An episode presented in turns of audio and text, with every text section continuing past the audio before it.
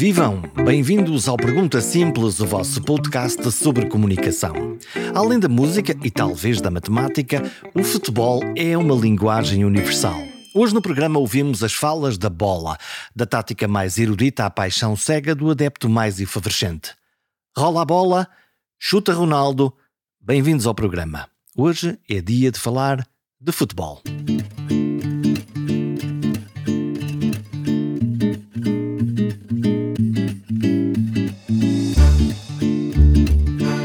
O Mundial de Futebol começa este mês e Portugal vai jogar esse Mundial no Qatar. Como sempre, apuramos com sobressalto, resmungamos contra a tática de Fernando Santos e elogiamos jogadores preocupando-nos com Cristiano Ronaldo. O facto é que os deuses acabaram por ajudar. Não é sempre assim? Metade dos portugueses acreditam de fé cega que agora é que é, agora é que vamos ser campeões do mundo. E a outra metade acha que nem em matraquilhos, quanto mais em mundial. O futebol é terreno fértil de paixões e de fortes correntes de comunicação pura, sejam as declarações raras dos jogadores e muitas de treinadores, seja a maneira como cada intérprete cria a tática, fala com a bola nos pés ou contraria as leis da física num golo que juramos impossível. É sobre tudo isto que converso com Luís Mateus, jornalista de desporto e que acompanha o fenómeno do futebol há muitos anos. Ele decidiu olhar para os 21 mundiais de futebol que já se realizaram e sublinhar os momentos mágicos que os jogadores de outro mundo nos ofereceram. Também das táticas e jogos mentais que os treinadores jogam ainda antes da bola rolar na relva. Sim, falamos de Cristiano Ronaldo, de Messi, de Mbappé ou de Haaland.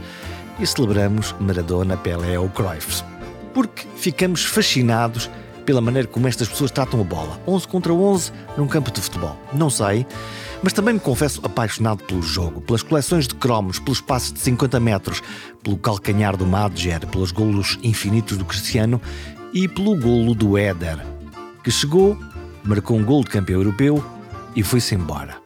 Efêmero e belo, como o futebol o que é que me apaixona uh, no futebol, o que é que me apaixona no jogo. Uh, não, não sei dizer, acho que, acho que é algo que, que nasce connosco. Acho que quem uh, começou por gostar de jogar acabou por gostar de ver. Tu jogavas em miúdo? Joguei, joguei bastantes uhum. anos, uh, portanto foi uma. Não... Já agora em que posição? Onde é que, onde é que tu jogavas? Eu acho que só não joguei guarda-redes e, e, a, lateral, a lateral esquerdo. De resto, acho que passei por todas as posições, uh, mas gostava de ser número 10, obviamente. Ah, Isso claro. também, também me liga. Era a estrela dos anos 80, 90. Todos queremos ser o Rui Costa, não é? De alguma maneira, um Sim, número Rui Costa, 10. Rui Costa foi Maradona o, o meu ídolo, o meu ídolo em Portugal durante, durante muitos anos. O, o Diego Armando Maradona, o meu ídolo de sempre e o jogador mais talentoso, mais genial que eu já uma vez vi pisar um relevado de futebol não, va pena, não, não, não, vamos fugir daqui. Sim. O que é que tinha de tão mágico, o que é que tem de tão mágico estes jogadores como, como o Diego Armando Maradona? Eu, eu acho que para quem. Para mim, acho que a sua criatividade, a forma de inventar espaço, a forma de inventar uh, jogadas, a forma de inventar uh, coisas impossíveis, uh, a mim, pessoalmente, há, há, quem tenha como ídolos avançados centros que marcam muitos golos. Uh, há quem tenha ido como ídolos, embora se calhar porque jogaram nessa posição defesas centrais ou, ou defesas laterais ou, ou, médios defensivos. Para mim, no meu tempo, o número 10 era a grande figura do futebol. No meu tempo, no meu tempo de, de adolescência, de, de infância, o, o grande jogador de futebol era o número 10. É o jogador do último passe, é o jogador da, da jogada mágica, é o jogador de, de, de fintar meia equipa adversária. Agora isso já não é assim, não é? Agora o espaço roubou-lhe roubou essa, essa capacidade. Os jogadores são muito mais reativos do que, do que criativos, ou seja, são obrigados a pensar 10 vezes mais rápido do que eram obrigados no passado. Ah, a pressão, a pressão obrigou-os a, a, ter muito menos tempo para decidir. Hoje o tipo de futebolista que existe é completamente diferente. O que os treinadores exigem do jogador é completamente diferente. Maradona, por exemplo, no, no Mundial 86 teve, tinha uma equipa que o protegia, ou seja, ele podia aparecer em qualquer lado do campo porque tinha, tinha Batista, tinha Henrique, tinha Giusti, tinha, tinha uma série de jogadores, Alarticochea tinha vários jogadores que podiam, de certa forma, compensar uh, uh, os buracos que ele deixava em campo. Esse Mundial também, se calhar, é, é específico, porque com o calor do México, muito provavelmente a, a, pressão não é tão, tão uhum. forte, tão exigente claro. e o jogador tem mais espaço e mais tempo para respirar, embora não tenha, o clima não o deixe respirar, mas tem as outras coisas que, com que pode respirar. Portanto, esse tipo de jogador, de facto, já deixou de, de, de aparecer, começou por ser encostado à esquerda, sobretudo porque o lado esquerdo do, do, futebol sempre foi o lado criativo e o lado direito, o lado mais defensivo. Então porquê? Historicamente sempre foi assim. Mas era, porque, era, era, o, era o interior esquerdo que descia para porque estão lá os canhotos ou não? Ou, ou um canhoto e um não, destro não necessariamente, igual? porque esse é o lado criativo. Era, era considerado o lado criativo do, do, dos esquemas de táticos do, do, dos primórdios e assim ficou ao longo, ao longo de todos os tempos. O número 8 está do lado direito, o número, o número 10 está do lado esquerdo e o trinco está, está no meio, naquele famoso 4-3-3. Isso é uma coisa fascinante pensar, pensar ver A derivação, a derivação porque no, no início havia, era o 2-3-5, ainda antes havia, era muito mais, não é? Dois defesas, Dois defesas, três, três médios e o resto lá à o resto frente. lá à frente, com um avançado, um avançado centro, dois interiores, eh, um de cada lado e depois os extremos. Portanto, eh, a revolução, a primeira grande revolução do futebol, eh, além dos central-halves que acabam por, por ser uma, uma meia revolução, é a descida de um desses jogadores para a posição 10, o, o Ideguti, o, o, o número 10 da, da Hungria, por exemplo, o próprio o Matias Sindelar da, da Áustria nos anos 30. Portanto, são- são, esses, esse tipo de jogadores que descem no, no terreno e acabam por. ehm, aca- ser os dois grandes organizadores e acabam por ser preferencialmente mais sobre a esquerda, até porque os canhotos não eram assim tão frequentes, ou seja, o, o, o destro jogar pela esquerda tem maior visibilidade para depois organizar. E portanto, mas, mas lá está. É Aquele fenómeno que nós hoje vemos dos jogadores que tecnicamente, primeiro que têm uma escola desde quando, desde, desde pequenos, hoje vemos os grandes jogadores serem quase ambidestros. Sim, ah, mas Pelo também- menos na- naquilo que são, enfim, eh, eh, as despesas correntes do jogo. O, o passe e recepção ali a 20, 30 metros, praticamente os jogadores hoje jogam com o pé esquerdo porque com o pé direito. Tem que o fazer. Sim, o, o básico sim, depois nota-se de dificuldades ao nível do remate, a nível do cruzamento ainda, ou seja, não são completamente ambidestros. Tem, o, o pé cego evoluiu, evoluiu muito ao longo dos anos, ou seja, os jogadores são mais, são- é um diferente tipo de jogador, acho que se perdeu muito com a perda do futebol de rua. Os tempos são completamente diferentes do que eram na altura. Na altura, os miúdos jogavam na rua, no, no- nos empedrados, nas calçadas, contra ahm, os lancis, e, e isso dava-lhes ressaltos que os obrigava a reagir com o corpo de maneira diferente. Ou seja, tornavam-se muito mais espertos, muito mais ah, ah, inventivos, muito mais criativos, muito mais tecnicamente dotados do que hoje em dia, em que essa parte da rua desapareceu. E agora somos que são jogadores robô? São jogadores mais formatados. Uh, Eu lembro-me, por exemplo, o Bergkamp, o Bergkamp contou uma história, o Bergkamp, uh, grande jogador holandês, uh, um dos melhores de sempre da, da história da Holanda, obviamente que Cruyff está lá em cima, mas Ou o grande, claro. o grande Cruyff está, está, está lá em cima por muitos motivos, não só pelos motivos enquanto jogador, enquanto E treinador, como enquanto treinador também, influenciador não é? do futebol. Uh, mas o Bergkamp conta no seu livro o Speed and Stillness que uh, muito do, do que ele aprendeu da- daquela capacidade técnica uh, devia-se a ter uma bola contra a parede e perceber como é que ela ressaltava e como é que ela vinha para os pés dele. Isso é, é- é- é- ele tem um gol impossível marcado ao Newcastle que eu ainda não consegui perceber hoje em dia. Já o tentei escalpelizar mil vezes. Contraria a lei da física. Contraria completamente a lei da física porque a abordagem que ele tem ao efeito da bola é completamente contra a natura. É possível descrever este gol? Tens. eh, isto, lá está, isto é um podcast com imagem, sem imagem, mas. eh, Acho que só vendo, porque eu, não- eu próprio não, não consigo descrevê-lo muito bem, mas, mas é, é- ele recebe uma bola à entrada da área, ah, depois domina com a parte interior do pé, mas de costas para a baliza e o ressalto que faz, a bola contorna o defesa, ele vai buscá-la do outro lado e ainda consegue finalizar. Ou seja, é uma coisa, só vê mesmo vendo, é É pesquisar. uma coisa, um é- automatismo. Sim, é, é- é- talvez, eh, não, não sei explicar. Eu acho que ele próprio não, não conseguiu muito bem explicar. Ele nem considera o melhor gol da carreira dele. Para mim é claramente o melhor gol da carreira dele. Não, não é que tenha visto todos, mas para mim, dos que vi, É aquele. claramente melhor. Para dele é o da, é, é o da Holanda no Campeonato do Mundo, Sim. em que recebe com o pé direito um passo pesadíssimo do, do De Boer de lá de trás. E cruza a bola para dentro da baliza. Sim, esse, esse eu, tenho, eu tenho na minha memória. Hoje, hoje hum, no, no, no futebol, o, o meu, o meu filho mais novo, 13 anos, joga, joga futebol, defesa central, e eh, preocupa-me uma coisa que é: está tudo muito formatado. Os defesas que não sei o quê, os laterais que não sei o que mais, os médios, e, e é aquela coisa que é o estímulo ao erro, o estímulo à criatividade, parece não estar, eh, não, não estar no jogo. Os jogadores abordam os jogos eh, já com planos estruturados. Ah, ou seja, Tu fazes isto e tu fazes aquilo. Tu fazes isto e tu fazes aquilo. Se ele fizer isto, tu fazes isto. Se acontecer isto no jogo, nós reagimos assim. Ah, Ou seja, ah, aliás, nós olhamos para. Se calhar é, é, um- é uma ideia um bocadinho redutora, mas nós olhamos muitas vezes para os adjuntos e vimos os, os, os planos de jogo que eles Aqueles, têm o que, ali. que, que é que ele já tem escrito As nessas folhas? eles As, jogam. folhas, exatamente. tu vais ser este, esta bolinha neste campo e, e- os teus colegas vão ser estes. Basicamente é o, o que eles pedem ao jogador, é muito mais visível para eles do que estás a explicar. Olha, tu ali no meio campo Que não consegues ver, não é? Portanto, mostras faz-me um desenho, não é? É, um desenho, exatamente, exatamente um desenho. Uh, ou seja, há isso, há, há isso tudo. Uh, eu posso te contar, uh, por exemplo, o meu filho jogou, fez toda a sua formação no futsal. este ano passou a sénior. E mais rápido, não é? Aquilo, o jogo muito mais intenso. É isso, é isso.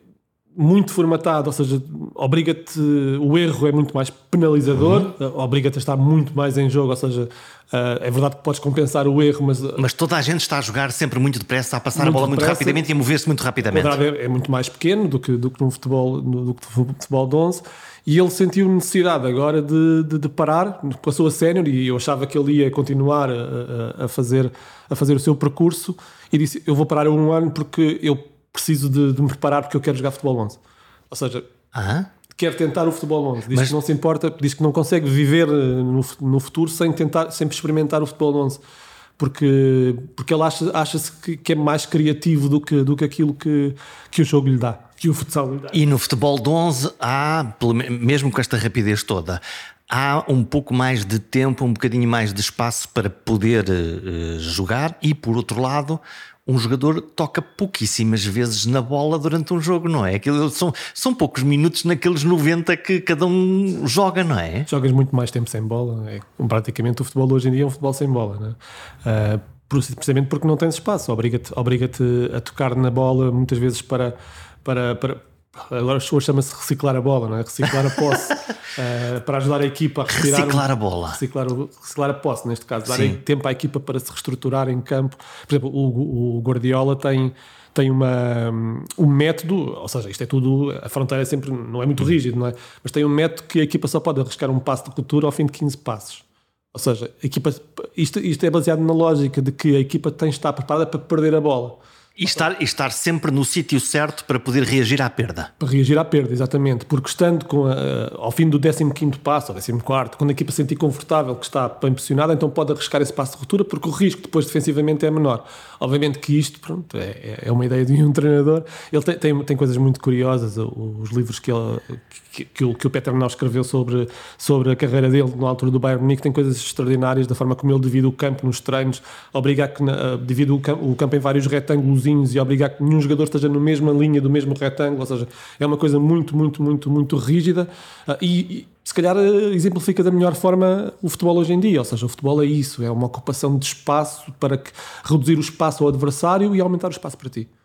O que é seguramente. Lá está, Guardiola agora também beneficia daquela coisa de ter um porta-moedas cheio para poder, para poder ir buscar uh, os jogadores que, que, que, quase que queira, não é? O trabalho, por exemplo, com o nosso João Cancelo é uma coisa extraordinária. Quer dizer, é, é, João Cancelo, tu és defesa de direito ou esquerdo, mas depois aquilo, ele não parece nada um defesa, pois não. A teoria do, do, Eu acho que se o Guardiola pudesse, jogava com 11 médios. Acho que a ideia dele no, no, no campo, no campo no, todo. No campo todo. Um pouco contrariado este ano com a presença do, do, do Viking, do robô do, do Haaland. Inacreditável, também vamos falar sobre ele. Uh, isso, eu acho que ele sentiu ali a necessidade de mudar um pouco o seu próprio chip, ou seja, de acrescentar ali qualquer coisa ao seu, ao seu modelo de jogo que não tinha antes e que o mantém uh, longe de, de conquistar um, uma, uma, Liga dos Campeões por outra equipa que não o Barcelona, porque ele conquistou. A Liga dos Campeões pelo Barcelona.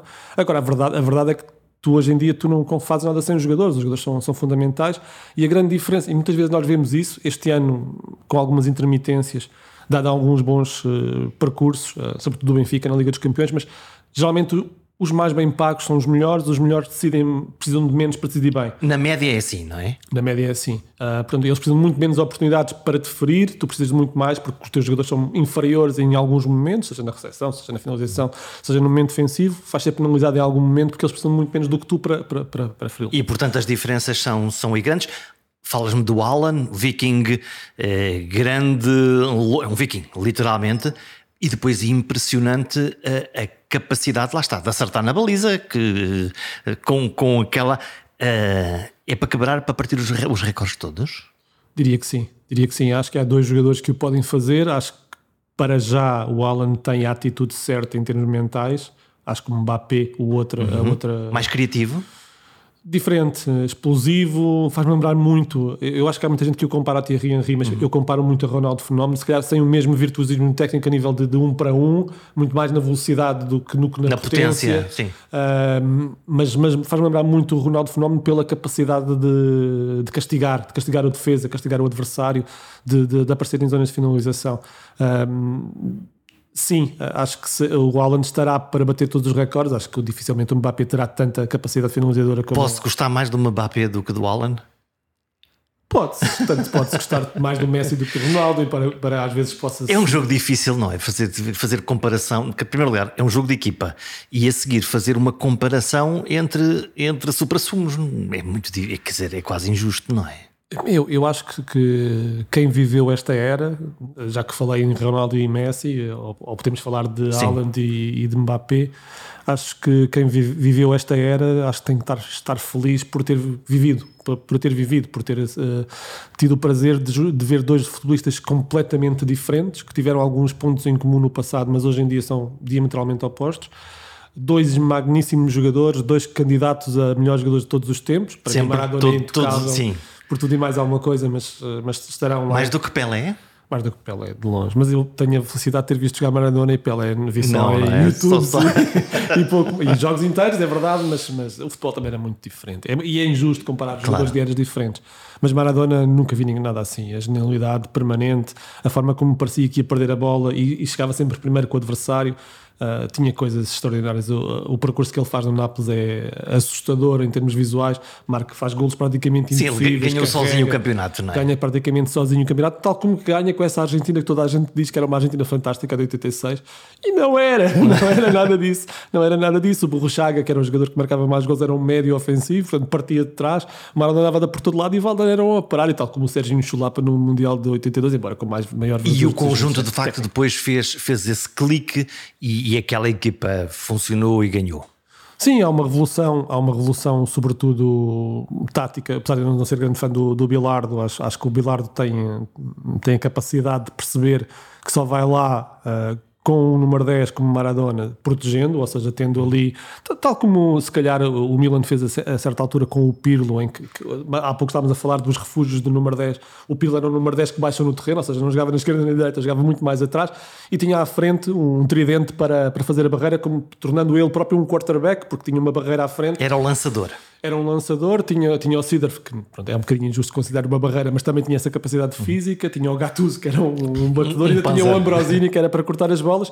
Portanto, obviamente que, que sim. Isso parecia preciso... uma tática de quase dos romanos antigos, quer dizer, para tentar bloquear qualquer evolução. Mas, mas em relação à, Argentina, obviamente que, que há mérito ali do, do Bilardo, ele é o primeiro a, a meter médios em, em, vez de laterais no, naquele 3-5-2 da Argentina, ou seja, é o primeiro a fazê-lo. Taticamente a equipa não é não, depende muito do, do, seu rei, é uma equipa defensiva e de transição, contra, completamente contrária à de, à de 78 e do Menotti, seu grande rival na Argentina em termos filosóficos.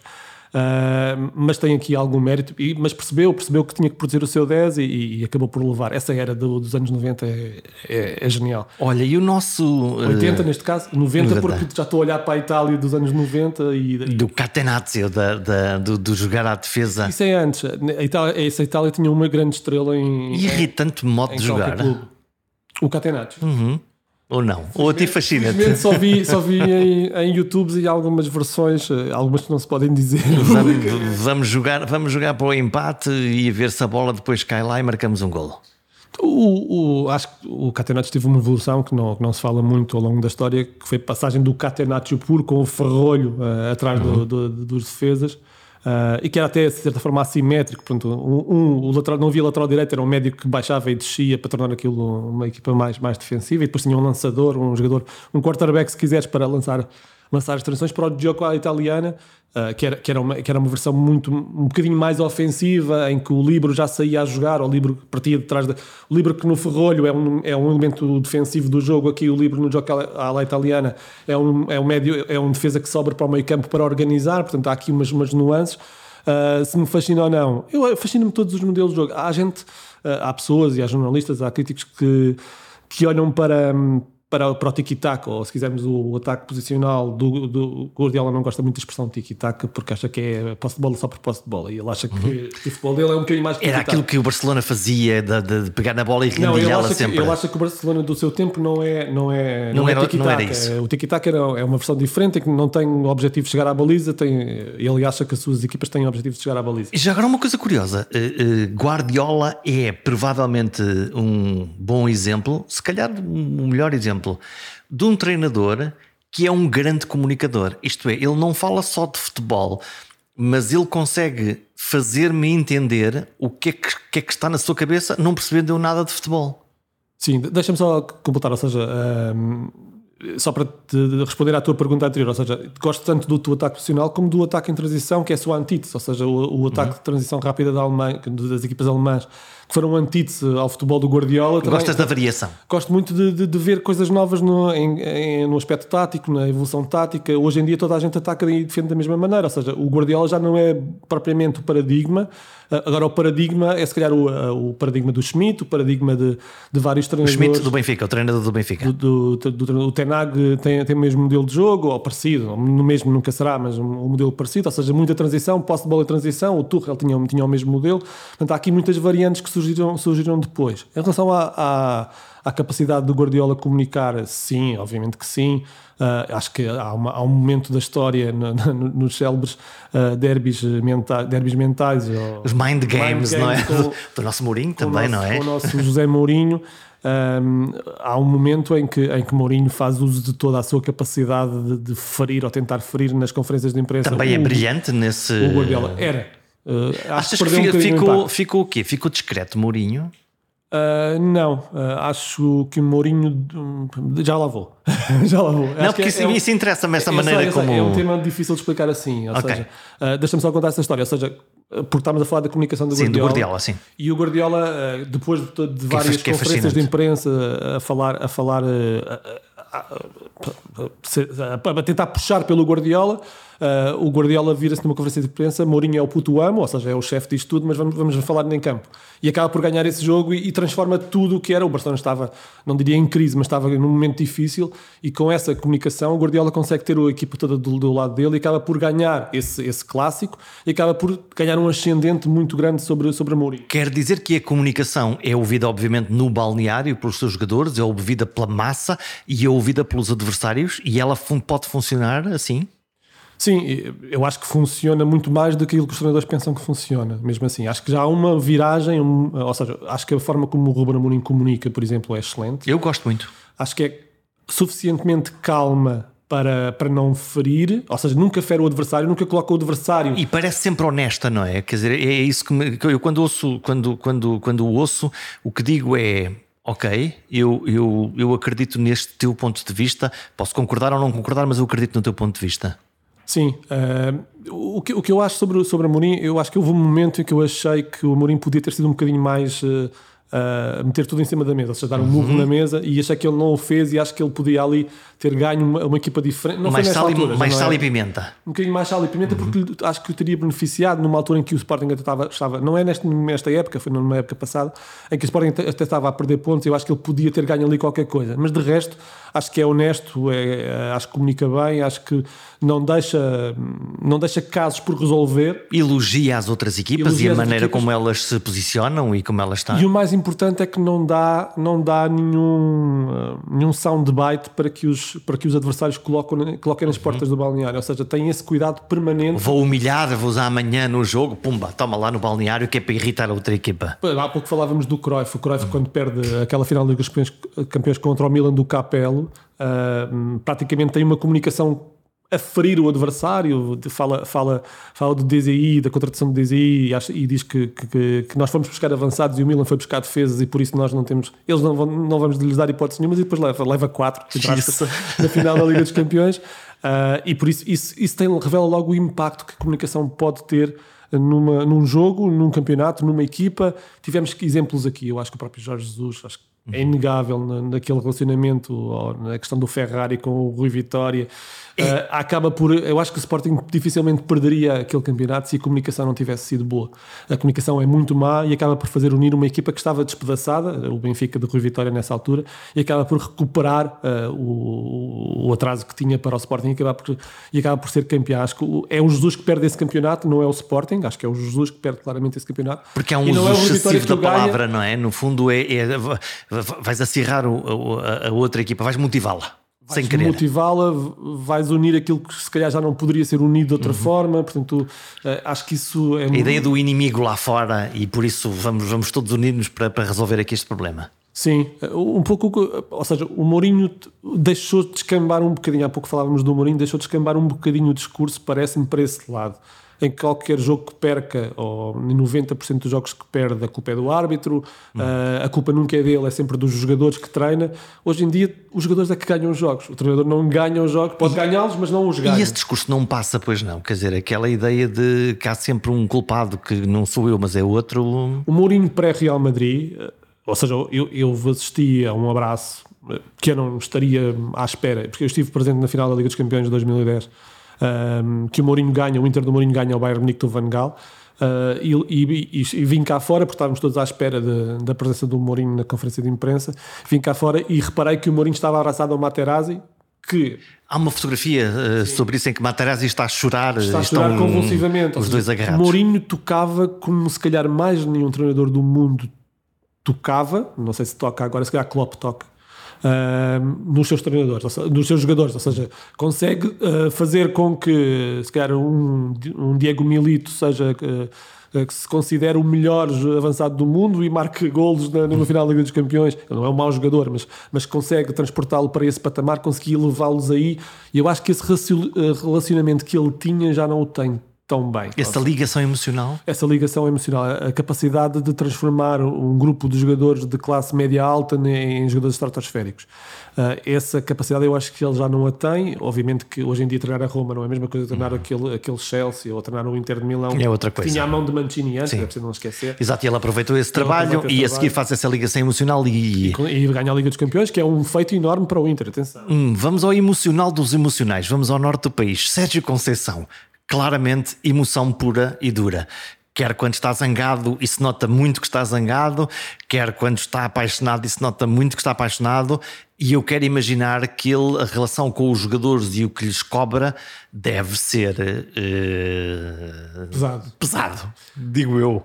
Eu, eu, acho que ele, os próprios casos uh, que não foram, foram públicos, uh, a questão do Danilo no, no, naquela consideração no Algarve, a questão do, do Sérgio Oliveira na primeira fase em que o empresta ao PAOK, uh, o relacionamento com o Nakajima que acaba por não, não, não vingar, embora possa também haver problemas de, do próprio médio japonês. Não. A verdade é que ele depois também não conseguiu recuperar, não é? uhum. recuperar uh, o elan que tinha quando foi contratado. mostra que é uma exigência máxima. Isso não quer dizer que seja má, uh, mau. Uh, Parece-me é que uh, a certos momentos pode ser muito desgastante. A verdade é que a renovação permanente do plantel, como tem existido, também o facilita este trabalho porque os jogadores não estão permanentemente. Sempre a ouvir o mesmo treinador, porque são um stress muito grande também para os próprios Sim, jogadores. Mas isso é? era igual ao Jesus. Do Jesus dizia isso, dizia isso mesmo. Porque uma coisa é, ok, vamos jogar uma Liga, uma Liga dos Campeões com uma equipa que ou vai ou racha. Outra coisa é todos os jogos do Campeonato Nacional, todas as semanas, ter esse, esse nível de exigência? Sim, é, é complicado. Eu, eu acho, eu, eu lembro-me que. Cansativo, se calhar, não?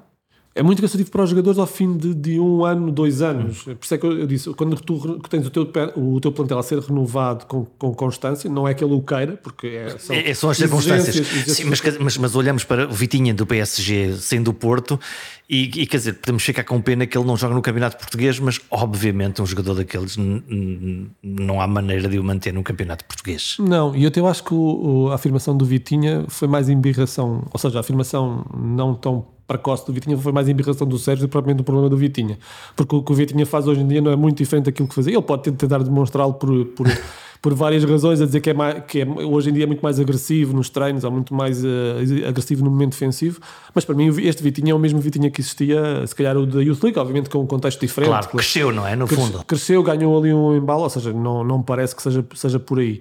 Uh, mas sim, não, não podes garantir que esses jogadores continuem durante, durante muito tempo e provavelmente, se calhar, no fim da próxima época terão, haverá mais jogadores do Futebol do Porto, tal como do Benfica, sim. há vários jogadores que sairão de certeza, tal como do próprio Sporting, porque é, é impossível tu conseguires, ainda, ainda mais nesta fase pós-pandemia. E agora Mundial que aí vem. Mundial, sim, olho agora, quer dizer, está-me na, está na memória, foi ontem, no, no, dia, no dia anterior ao que estamos a gravar. Deixa-me só dizer em relação ao Sérgio, eu adoro o Sérgio, acho que o Sérgio uh, nem sempre comunica bem, Acho que muitas vezes a comunicação dele. Para um jornalista deve ser uma maravilha ter, ter, ter, um Sérgio à frente para responder ou não? Não, eu gosto muito do Sérgio não quando ele fala, eu gosto muito do Sérgio quando ele fala. Não quer dizer que não gosto quando fala, mas não, gosto, gosto quando ele responde em campo, ou seja, gosto quando ele muda a sua equipa, quando reage taticamente. E ele consegue fazer isso, não é? Eu ele... acho que ele tem provado, época após época, que é cada vez melhor treinador. Acho que o que ele fez em contexto de Liga dos Campeões, em dados momentos, não quer dizer que esta época ele recuperou aqui as duas derrotas iniciais, ainda está com probabilidades de, de, de, seguir em frente, mas houve aqui alguns abanões já esta temporada. Mas no, num passado recente, o que ele fez em algumas uh, uh, descobertas táticas uh, não é para qualquer um, ou seja, é alguém que está. não está muito assente numa ideia, ou seja, procura estar sempre a. Está em aprendizagem, não é? Acho que está em aprendizagem, acho que procura coisas novas, procura respostas novas. Não quer dizer que todas funcionem, mas acho que isso é o que um treinador deve fazer, ou seja, não estar muito pegado. Eu nem falo muito do 4-2-3-1 ou do 4-3-3 ou do 4-4-2. Isso conta? Falo... Essa, essas coisas contam? O 4-2-3-1, o 4-3-3 e por aí fora? Isso conta para alguma coisa? Eu, eu, acho que é o, teu, é o teu ponto de partida. Porque eles depois mexem-se, não é? muito, muito. E quanto mais mexerem, pior para o adversário, é. em, em teoria. Um... Eles não estão lá fixos, não é? Quer dizer, quatro defesas, sim, mas quatro defesas a atacar não são quatro defesas. Uma equipa como o Porto, por exemplo, ou como a seleção nacional, ficam lá dois, não é? Três no máximo, depois o resto. A seleção nacional até fica o Bernardo Silva. Todos ficam. Olha, vamos. era uma piada, era uma piada. Vamos falar sobre isso. Quer dizer, que eu, uh, lá está, eu, como eu não percebo de futebol, posso, posso falar disto à vontade. Uh, uh, o, o Fernando Santos desespera-me. que, que é, é, a, minha, a minha sensação é, é ele tem um conjunto de jogadores muito interessante. Ele claramente sabe de futebol, obviamente, não é? Quer dizer, não há nenhuma questão sobre isso. Mas depois treina uma vez, eh, dois dias e depois os jogadores jogam. E a minha sensação é: porquê é que prende os jogadores? Porquê é que, porquê é que aquilo não flui? Às vezes flui. Olha, hum, não sou um adepto do, do, Fernando Santos e acho que quem lê as coisas que eu escrevo em termos de opinião. Uh, que lógica é aquela? Não sei, eu, eu acho que Fernando Santos eh, ficou certamente marcado uh, pelo seu passado na seleção grega, após Otto Reagel. Otto Reagel ganha com a seleção da Grécia o Euro 2004. Estava lá em 2004 no Estádio da Luz. Eu, estava lá para, para chorar durante anos, não é? Mas lá, está, mas, mas na, na realidade ganharam-nos duas vezes em três semanas. Sim, no, no, Porto, no, Dragão no e depois Porto, cá. Portanto, depois na, chamar isto uma coincidência. Não é coincidência, até porque quem viu o jogo percebe que se calhar a Grécia esteve mais perto, apesar de não ter um volume tão ofensivo quanto isso, em termos de oportunidades, se calhar teve mais oportunidades até que Portugal. Portugal não conseguia sair ali um bocadinho do buraco, nós Sim, dizer. Foi bloqueado completamente, mentais, não é? Sim, taticamente e mentalmente, a partir do momento em que há um zero, a equipa bloqueia Bomba, completamente. É abaixo. Sim. Estamos a falar da, da equipa de Rui Costa, Deco, Figo, Ronaldo, Maniche, sim. Hum, quer dizer, não, não, não, fal, não. não faltava propriamente não, qualidade, não, é? Mas uh, eu acho que nós andámos durante, e eu acompanhei esse processo todo, andámos durante décadas a falar que nos faltavam 30 metros. Uhum. Um, jogávamos sem baliza. Jogávamos sem passa, baliza. Passa, passa, passa, passa, passa, passa. Jogávamos com dois médios ofensivos, ou dois falsos novos, ou dois falsos 10, o que tu quiseres. uh, e jogávamos ali a tentar, a tentar marcar golos uh, sem saber como. Uh, hoje em dia temos ponta de lança, temos várias pontas de lança, alguns a jogarem nos melhores campeonatos do mundo. temos vários médios criativos, também não é por aí. Quem tem João Félix, quem tem Bruno Fernandes, quem tem Vitinha, que falávamos há pouco. Um, dá para fazer duas equipas. Dá para fazer duas equipas. Eh, tens extremos esquerdos, tens o Rafael Leão numa forma inacreditável. inacreditável. Uh, tens o Bernardo Silva que joga eh, numa das melhores equipas de Pep Guardiola, né? Uh, do mundo, acho que tens, não tens centrais, mas aí a culpa também é um pouco de Fernando Santos, que esta, este rejuvenescimento de, de, de, do setor não foi, de certa forma, feito como, como foi feito no, noutro, noutros setores, ou foi sendo feito, embora com resistência por parte de Fernando Santos, porque percebe-se que há aqui, aqui alguma resistência a coisas novas. Há este a... miúdo novo do, do Benfica que me parece hum, extraordinário, não é? Para, para 18 anos. Sim, uh, eu de, de António Silva posso dizer aquilo que disse uh, depois de, dos primeiros treinos uh, na, na pré-época. E o que é que te pareceu? E eu disse: atenção, este miúdo já está, eh, já ocupou o lugar um, eh, que era do anterior, eh, do anterior defesa que vinha da formação, portanto, do, do, do Tomás Araújo.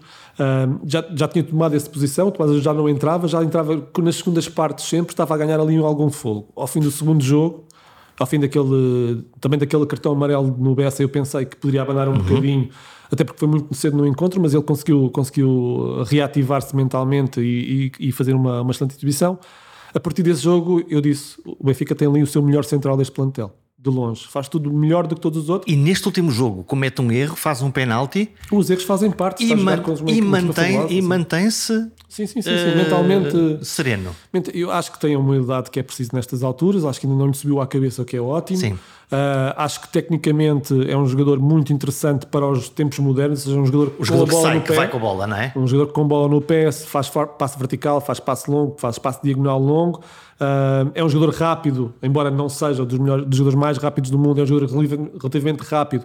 Numa equipa que joga com defesa de subida como o Benfica. E é tem um, que correr para trás. E tem que correr para trás quando, quando é? mete a bola nas costas. É um jogador que controla bem, muito bem a profundidade. Está sempre a ler os erros do Otamendi. Peço desculpa, mas o Otamendi, para mim, uh, comete erros mais para a categoria ou, ou, ou, pelo estatuto que tem no plantel. Uh, para mim, a dupla de centrais, quando Morato voltar, já, já, seria, já seria António Silva e Morato. Mas, estes, mas estes jogadores uh, jovens beneficiam de ter ao lado velhos leões, apesar dos erros ou não. Ou achas que isso é um processo. Eu acho que há coisas que, que, que o Otamendi dá que, que poucos dão. A mim faz faz-me sempre lembrar, e eu vou pôr muitas aspas aqui que é para não ser mal interpretado, um central de equipa pequena. E digo isto porquê? Porque é um central que está constantemente a ir ao desarme, é, é um central que não tem uma leitura um, sem bola, ou seja, uma, procura sempre o contacto com a bola, procura sempre o desarme.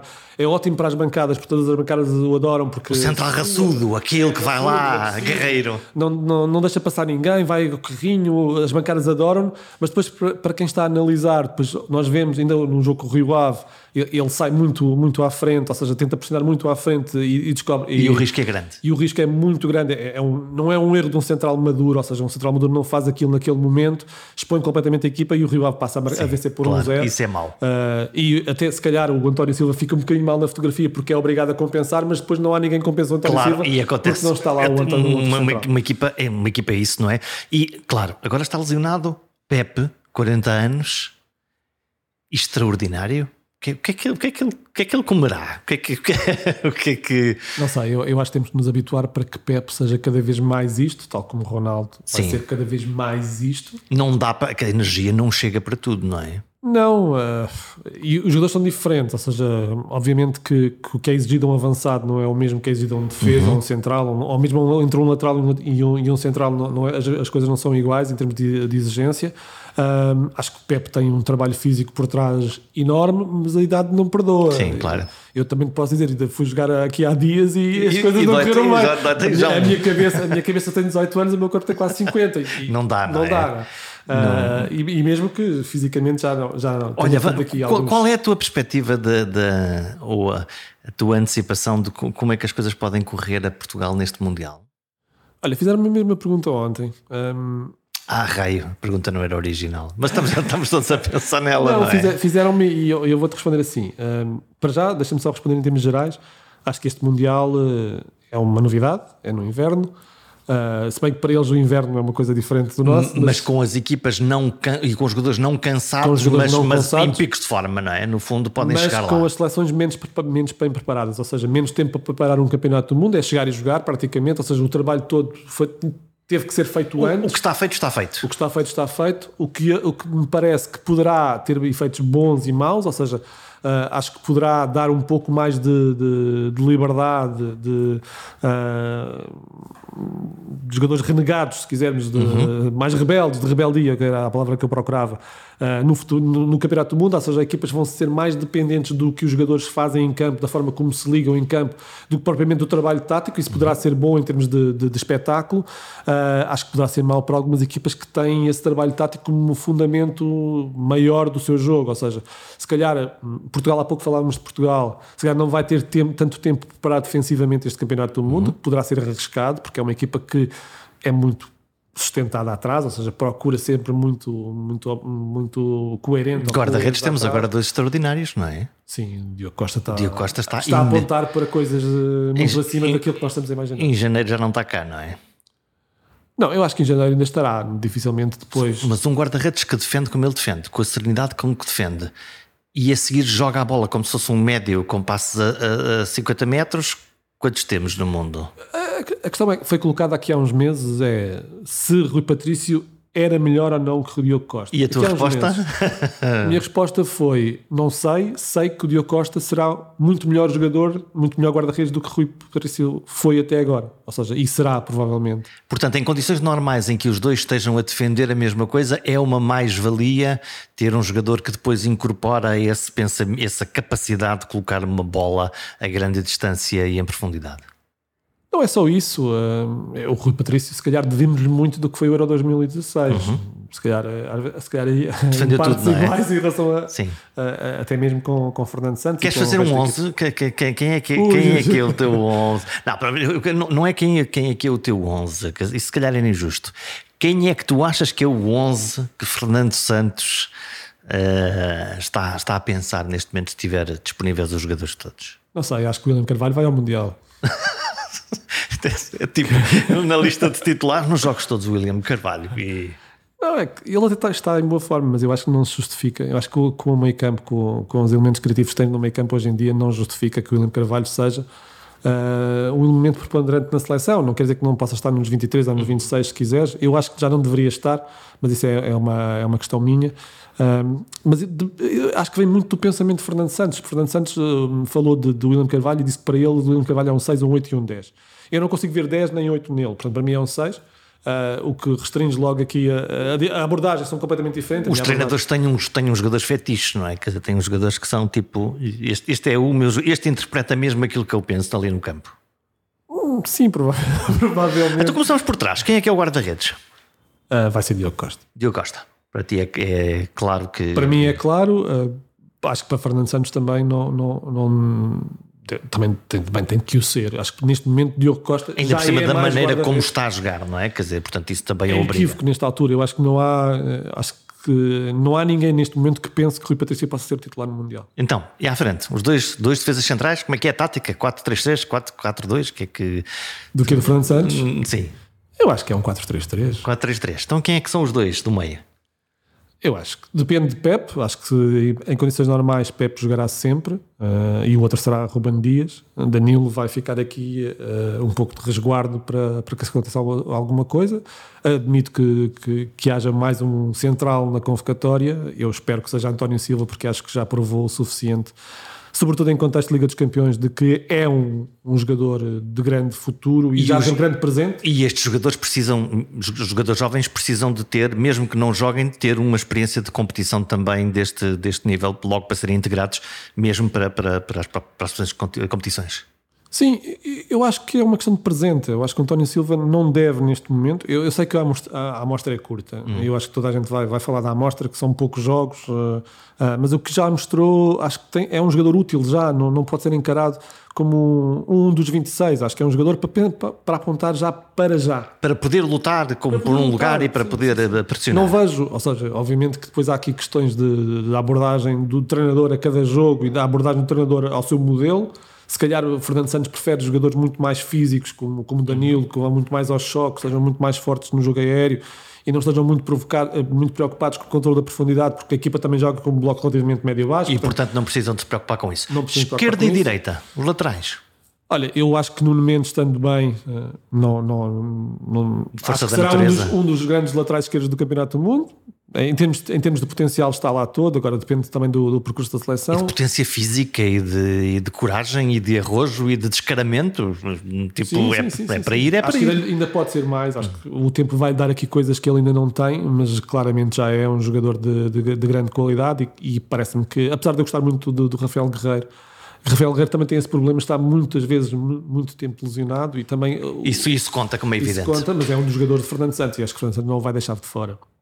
Do lado direito, Cancelo por tudo e mais alguma coisa, é mais do que um lateral direito. Hoje em dia é um jogador de futebol, ou seja, mais completo, pode jogar em qualquer Pode fazer posição. qualquer coisa, não é? É pena que Fernando Santos muitas vezes não aproveite coisas que ele pode jogar em determinados, pode dar em determinados jogos, portanto, jogando pela esquerda, como médio interior, coisas que ele já faz uh, no, no, no, Manchester City, uh, mas será o dono do lugar. Boa resposta de Dalot recentemente. Extraordinário, estará, não é? Chegou, estará, pimba, dois golos. Estará, eh, estará no Mundial, acho que não há grandes dúvidas sobre isso.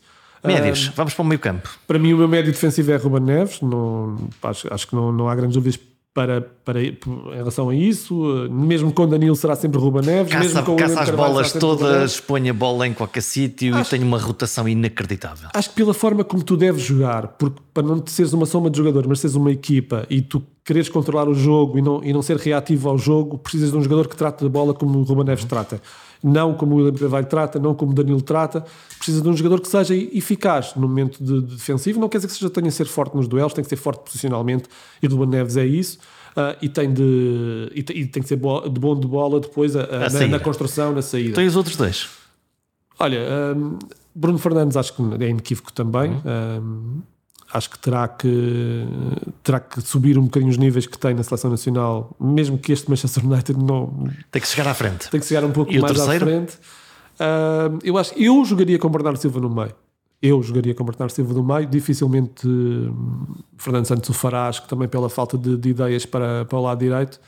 Uh, mas eu jogaria, eu jogaria com o Bernardo Silva. Acho que o que ele acrescenta em termos de jogo, a forma como se desdobra, a forma como ocupa os espaços com bola e sem bola também. A inteligência, não é? Por a inteligência, a criatividade, uh, acho que poderá ser um bom apoio. Ou seja, o Bruno Fernandes, se calhar, não é o jogador de vir buscar a bola ao pé do Ruben Neves, mas se calhar o Bernardo Silva é esse jogador que vem buscar a bola e pode libertar e, o Bruno. E, estar mais perto controla o timing da coisa, não é? Todo, todo o timing está, está ali controlado com ele e isso é extraordinário.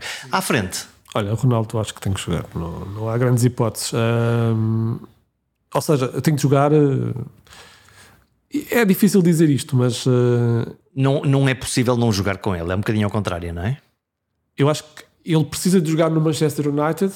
Para rodar, para, para isto é, para recuperar para mentalmente poder ser avançado centro ou ponta de lança, ou o que tu quiseres, ou, ou elemento do 11. E marcar um gol, um gol por jogo e está bem. Não, não, não. Eu, os gols para mim não, não dizem muito. Lamento muito, mas a minha abordagem ela tem a ver com o meu passado. Okay. Sou muito mais criativo do que finalizador.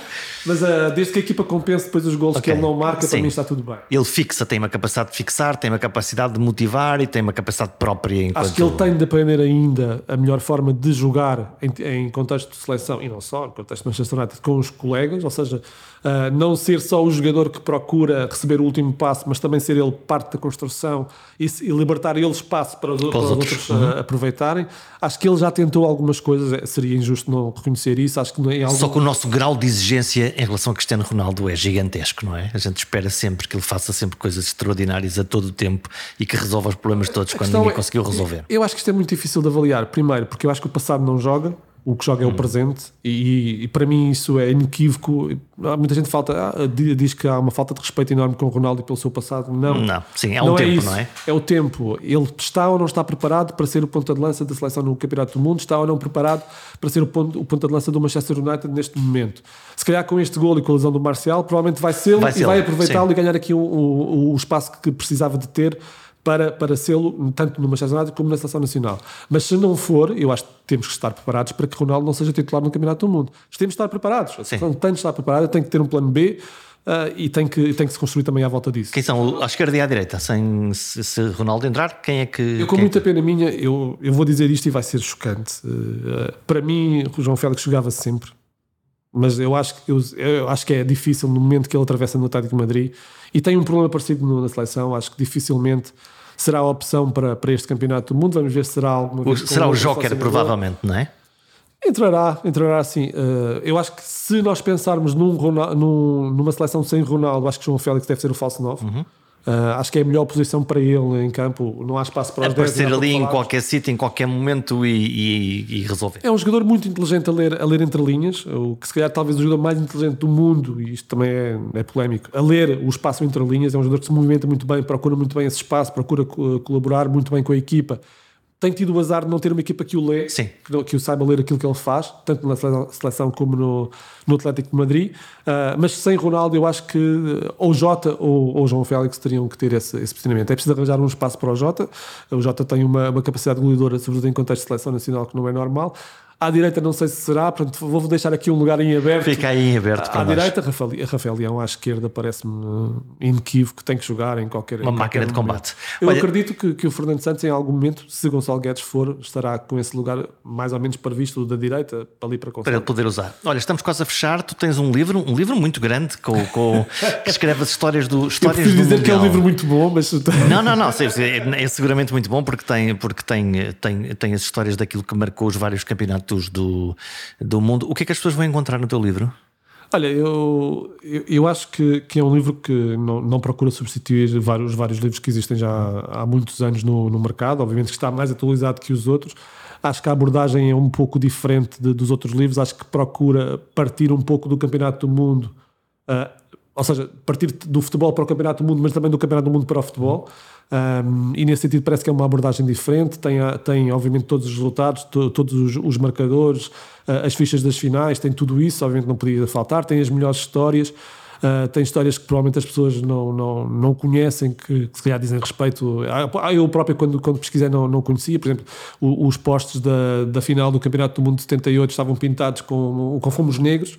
Uh, e, e, e, eu não, não, vi aquela imagem há, há muitos anos e, e fui pesquisar Uh, e, e, percebi que, que aquilo tinha sido uma homenagem a, ah, às vítimas da ditadura da, da Argentina, da, do, do, general Videla, portanto, ou seja, aquilo era uma homenagem ah, um pouco uh, fora dos olhares para, para, para, os generais não perceberem o que estava a acontecer, então pintaram na base dos postos ali fomos negros.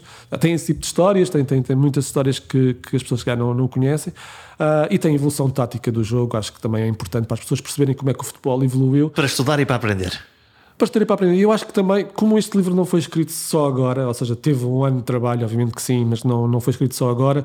Uh, Foste escrevendo e depois e agora fechaste com isso e, e tens esse teu conhecimento. que eu tinha escrito em vários outros, vários outros sítios, no Mais de Bola alguns foram revistos, foram recolocados e, e eu, ou seja, tem essa abordagem que é um bocadinho diferente, ou seja, não é um livro escrito de, de, do início ao fim, é um livro que vai buscar coisas que foram vividas. O Campeonato do Mundo está à porta. Fernando Santos escolherá os 26 portugueses que nos vão representar e inventar uma forma de jogar e ganhar às outras equipas. Veremos bom futebol ou iremos de empate em empate até à vitória final? No fundo, pouco interessa a tática, a teoria, a dinâmica e outros pensamentos profundos. A mim interessa-me a beleza do jogo, das defesas impossíveis aos golos jamais desenhados. Mas também acho divertidos os jogos mentais a José Mourinho e a possibilidade sempre presente de uma equipa mais fraca ganhar à mais poderosa. É essa a incerteza que prova que a bola é mesmo redonda.